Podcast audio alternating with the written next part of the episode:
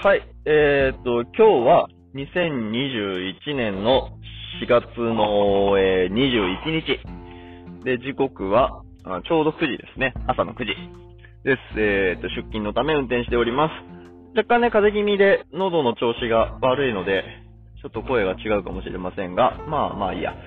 えーっと、で、今日は、その前々からちょっとね、ちょくちょく思うことがあって、その話なんですけど、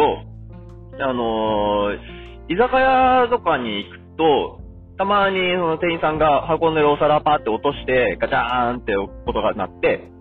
で、それで、あのーすいませんでしたとか、失礼しましたとかいうことがあるじゃないですか。なんか、イメージわかりますかね？そういう場面ありますよね。で、その時に、僕、いつも、あのー謝らんでって思うんですよ。あの、いやね、わかりますよ。人によっては、そう、あうるせえなって、せっかく楽しく食事してたのにとか、なんか大事な話してたのにうるせえなって思うかもしれないけど、あのー、ね仕事してて、うっかりミスすることは絶対あるし、それを謝る、謝んなきゃいけないっていうの息苦しいなーって思って、別にね、いや、明確に、あの、腹立ててる人がいるんだったら、その人に向かってすいませんでしたは、まあ、ね、まああるかもしれん。その怒るのはどうかと思うっていうこととはまたちょっと別ですけど、うん、怒ってる人がいたらその人を鎮めるためにとか、その人の話を聞くために、すいませんでした、失礼しましたってその人に向けて言うのはあるかもしれんけど、でも、何も悪くないんですよ、お皿を落とすこと自体は。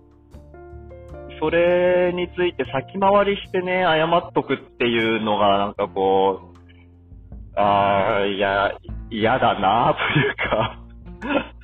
なんかね、息苦しいですよね、そうしなきゃいけなくなるっていうのがね。でね、えっと、まあ、とはいえ、まあ、大きい音出てるのは事実で、そこに対して何か言いたくなるっていう人、人側というか店側のね、気持ちもわかるんですよ。で、だからね、僕、その場面で言ってほしいのって、あの大丈夫でーすなんですよ。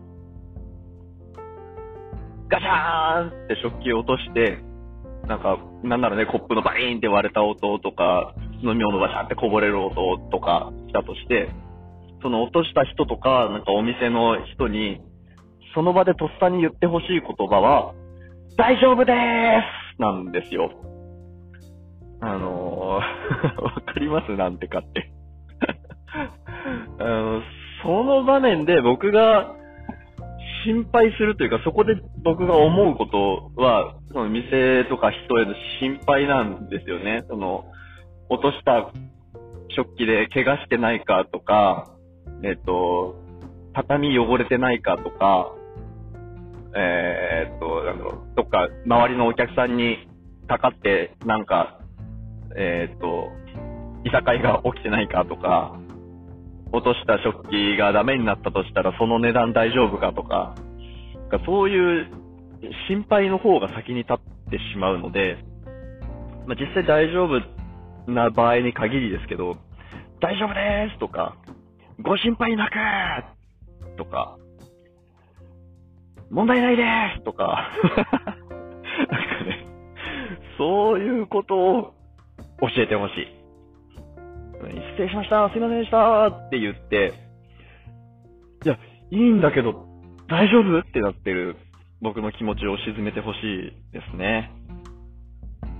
っていう、っていうお話でした。はい。じゃあ今日はこれでありがとうございました。